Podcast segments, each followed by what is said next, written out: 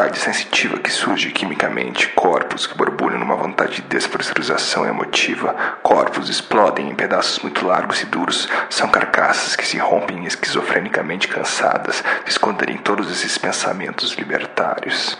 A primeira revolução começa na carne.